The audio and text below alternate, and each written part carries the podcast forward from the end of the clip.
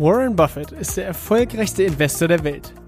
Sein Vermögen beläuft sich aktuell auf mehr als 80 Milliarden US-Dollar. Angefangen hat er als Zeitungsjunge und Kaugummiverkäufer. Willst auch du endlich finanziell frei werden? Willst auch du erfolgreich dein Geld für dich arbeiten lassen? Dann bist du hier genau richtig. Denn alles, was du brauchst, ist Wissen. Wissen über Buffetts Mindset, seine Tools, Methoden und Strategien und die Anleitung dafür, wie du es umsetzt. All das erhältst du hier im Little Buffett Podcast. Der Podcast für alle Investoren und die, die es werden wollen. Mein Name ist Dominikus Link und ich begrüße dich ganz herzlich zur 26. Folge mit dem Thema Finanzielle Stärke eines Unternehmens Teil 2. Herzlich willkommen zu dieser Folge. Ich freue mich riesig, dass du wieder mit dabei bist. Vor, ich glaube, vor zwei Folgen haben wir uns äh, dem Thema gewidmet, finanzielle Stärke eines Unternehmens und wie man das anhand der Bilanz erkennen kann. Wir haben äh, besprochen, was ist die Eigenkapitalquote und vieles mehr. Und weil es zu dem Thema finanzielle Stärke eines Unternehmens und äh, Schuldenquote und wie, wie solide ist das Unternehmen aufgestellt, äh, weil es da noch so viel mehr gibt, gibt es jetzt eben eine zweite Folge dazu. Und in dieser Folge hier werden wir uns eben anschauen, ist das Unternehmen in der Lage, die Schulden, die sie sich aufgenommen haben, wieder zurückzuzahlen und genau, wie sieht's da aus? Also insbesondere werden wir uns eine ganz spezielle und eine ganz wichtige Kennzahl anschauen, die uns verraten wird, wie lange denn das Unternehmen brauchen würde, um die Schulden, die es sich aufgenommen hat, wieder zurückzahlen zu können weil das unglaublich wichtig ist. Natürlich ist die Eigenkapitalquote, das heißt, wie viel Eigenkapital und wie viel Fremdkapital äh, ist aktuell im Unternehmen, ist natürlich auch eine wichtige Zahl, die man sich anschauen müsste oder sollte, müsste, wie auch immer. Gibt auf jeden Fall einen guten Überblick. Nur in meiner Wahrnehmung ist es noch viel spannender, sich mal bewusst zu machen, okay, wie lange braucht denn das Unternehmen, um die Schulden, die sie sich aufgenommen haben, wieder zurückzuzahlen? Denn wenn am Ende rauskommt, oh, naja, das Unternehmen hat äh, Schulden und bräuchte jetzt äh, im Endeffekt 30 Jahre, um die ganzen Schulden wieder zurückzuzahlen, dann wäre das für mich eine sehr, sehr eindeutige Entscheidung, wo ich sagen würde, okay, pff, dann soll das Unternehmen seinen Weg gehen, ohne mich.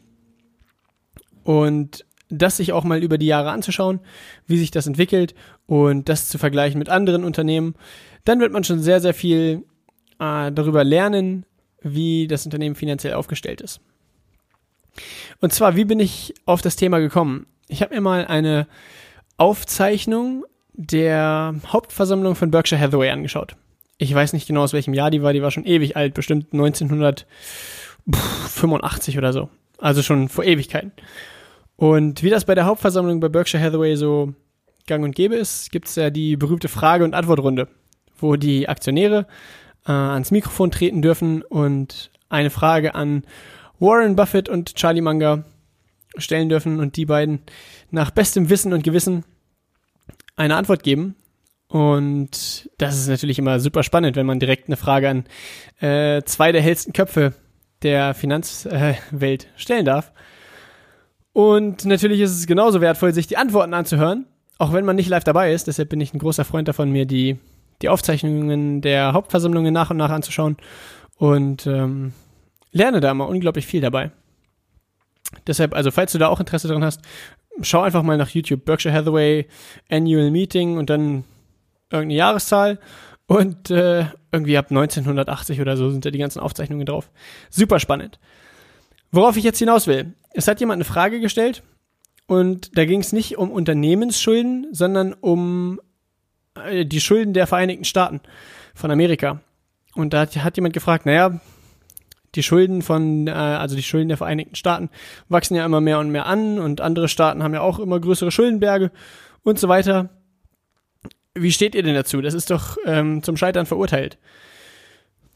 Spannende Frage. Denn, also das hört man ja immer wieder, dass die, dass die Schuldenberge immer wachsen und immer größer und größer werden und so weiter.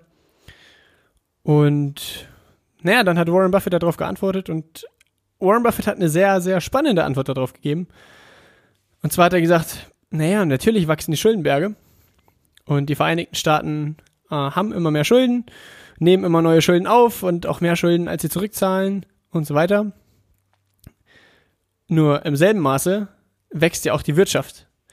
Das heißt, die Leute werden immer wohlhabender, die Leute zahlen immer mehr Steuern und das heißt, die Einnahmen der Vereinigten Staaten, was ja quasi die Steuergelder der Bürger sind, wachsen ja auch immer mehr und mehr. Und interessant ist es sich anzuschauen, das Verhältnis der Schulden, die die Vereinigten Staaten aktuell haben, also das ins Verhältnis gesetzt mit den in Anführungszeichen Einnahmen, das heißt mit den fließenden Steuergeldern, die die Vereinigten Staaten jedes Jahr einnehmen. Und da hat Warren Buffett zumindest damals gesagt, so, naja, das ähm, ist, also es ist kein großes Problem, dass die Schulden immer mehr werden, sondern es, es wird dann ein Problem, wenn das Verhältnis von Schuldenberg zu jährlichem Einkommen äh, aus, gleich, aus dem Gleichgewicht gerät. Und das hat mir sehr eingeleuchtet. Das hat für mich sehr viel Sinn ergeben, äh, weil äh, im Endeffekt geht es ja, also auch wenn man sich Unternehmen anschaut, geht es ja darum, also bei Schulden ist es ja generell kein Problem. Wenn alles, wenn alles gut läuft, wenn die, wenn die Nachfrage wächst, wenn die Umsätze wachsen, wenn die Gewinne wachsen, ist es ja kein Problem, Schulden zu haben. Solange man die Schulden ohne Probleme zurückzahlen kann, ist ja alles easy. Dann ist es sogar sehr, sehr clever, Schulden aufzunehmen. Und es wird eben dann zum Problem, wenn die Umsätze zurückgehen, wenn die Gewinne zurückgehen, wenn die Nachfrage nicht mehr da ist und so weiter. Deshalb ist es eben wichtig, sich anzuschauen, wie lange ein Unternehmen brauchen würde, um die Schulden zurückzuzahlen, wenn die Gewinne aktuell, ich sag mal, konstant bleiben würden. Das heißt, wenn sie nicht mehr wachsen, sondern konstant bleiben und äh, sich darüber mal Gedanken zu machen. Und um das jetzt mal konkret an einem Beispiel zu machen, habe ich mir mal hier die Zahlen des Unternehmens Walt Disney rausgesucht. Walt Disney wird äh, wahrscheinlich für jeden von euch ein Begriff sein. Äh, hier mit, also mit Mickey Mouse und die ganzen Marvel-Filme, also die, die, die Marke Marvel gehört auch zu, äh, zur Firma Walt Disney und viele andere Sachen auch. Und lasst mich mal schauen. Die Zahlen von Walt Disney. Walt Disney hatte im Jahr 2012 langfristige Schulden in Höhe von 10,7 Milliarden, also knapp über 10 Milliarden Dollar. Und 2012 auch einen Jahresgewinn in Höhe von 5,6 Milliarden oder fast 5,7 Milliarden Dollar. Das heißt, der Jahresgewinn war ungefähr die Hälfte von den langfristigen Schulden, die das Unternehmen hatte. Heißt umgekehrt, innerhalb von zwei Jahren könnte Walt Disney die Schulden zurückzahlen, wenn sie den gesamten Jahresgewinn dafür aufbringen wollen würden, die Schulden zurückzuzahlen. Und das ist eine sensationelle Quote. Also eine Quote von zwei Jahren, das ist, äh, da lässt sich nichts dran aussetzen. Das ist phänomenal. Und wenn man sich jetzt die Höhe der Schulden anschaut bei Walt Disney, dann wird man feststellen, naja, 2012 hatten sie 10,7 Milliarden, 2013 schon 12,8 Milliarden und ich gehe mal weiter ins Jahr 2018. 2018 betrugen die, betrogen, betrugen, wie auch immer, die langfristigen Schulden von Walt Disney 17 Milliarden Dollar. Und wenn man sich jetzt rein den Schuldenberg anschaut, dann könnte man sagen, oh, von 2012 bis 2018 von 10,7 auf 17 Milliarden Dollar, das ist ja eine, eine mega Steigerung.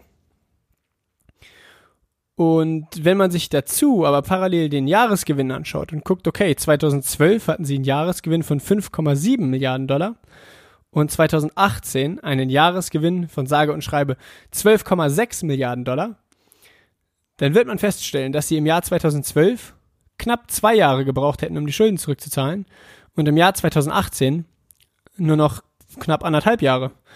Also 12,5 Milliarden Jahresgewinn und 17 Milliarden Schulden werden sie nach anderthalb Jahren äh, durch mit den ganzen Schulden abbezahlen. Und das ist sehr, sehr positiv zu bewerten. Wenn zwar der reine Schuldenbetrag höher wird, aber die, das Verhältnis von Gewinn zu Schulden äh, sich sogar bessert. Das ist phänomenal und das ist genau das, was Warren Buffett meinte. Es ist kein Problem, dass die Schulden höher werden, es wird dann zum Problem, wenn die Einnahmen weg, also wenn, wenn, wenn die Schulden im Verhältnis zu den Einnahmen äh, rasant ansteigen. Und was ist jetzt, äh, oder was sind empfehlenswerte Werte oder was sind so Werte, an denen man sich orientieren kann, wenn man sich das Verhältnis von Jahresgewinn zu äh, Schulden anschaut? Man hört häufig den Faktor 4. Das heißt, wenn ein Unternehmen innerhalb von vier Jahren äh, mit dem Jahresgewinn die Schulden zurückbezahlen könnte, ist das als noch als positiv zu bewerten. Und alles, was länger als vier Jahre ist, ja, dem sollte man schon, oder das sollte man sich schon genauer anschauen, beziehungsweise das ein bisschen kritisch betrachten. Und damit du noch ein besseres Gefühl dafür bekommst, gehen wir jetzt wie gewohnt auch noch ein paar weitere Unternehmen durch. Und zwar als erstes schauen wir uns an Apple. Apple hat Schuld, also langfristige Schulden in Höhe von knapp 94 Milliarden Dollar. Das hört sich jetzt unglaublich viel an. 94 Milliarden sind auch viel. Und im Verhältnis dazu haben sie einen Jahresgewinn von knapp 60 Milliarden Dollar. Das heißt, auch Apple wäre in anderthalb Jahren in der Lage, die Schulden mit dem Jahresgewinn zu begleichen. Schauen wir uns jetzt, also auch positiv zu bewerten. Schauen wir uns als nächstes an Starbucks. Starbucks hat äh, Schulden in Höhe von 9 Milliarden Dollar und einen Jahresgewinn in Höhe von 3,4 Milliarden Dollar. Das heißt, Starbucks wäre so in ja, zweieinhalb Jahren durch ungefähr. Ist auch noch vollkommen in, im grünen Bereich. Was witzig ist, weil Starbucks ein grünes Logo hat. Und also das sind jetzt alles so die 2018er Zahlen, die ich hier gerade von mir gebe. Starbucks 2018, Apple war auch von 2018 und Walt Disney, wie gesagt, auch von 2018. Gucken wir uns weiterhin an Nike. Nike hat Schulden in Höhe von knapp dreieinhalb Milliarden und einen Gewinn in Höhe von, oh, knapp vier Milliarden Dollar. Das heißt, äh, sogar einen höheren Jahresgewinn, als sie an Schulden haben. Also mega solide und die finanzielle Stärke ist auf jeden Fall gegeben bei, bei Nike. Und zu guter Letzt schauen wir uns noch an Microsoft. Langfristige Schulden in Höhe von 72 Milliarden und dagegen steht ein Jahresgewinn in Höhe von 30 Milliarden. Das heißt, auch Microsoft wäre in zweieinhalb Jahren in der Lage, die Schulden komplett zu begleichen. Und zu guter Letzt schauen wir uns die Airline-Branche an. Und zwar fangen wir an mit Southwest Airlines.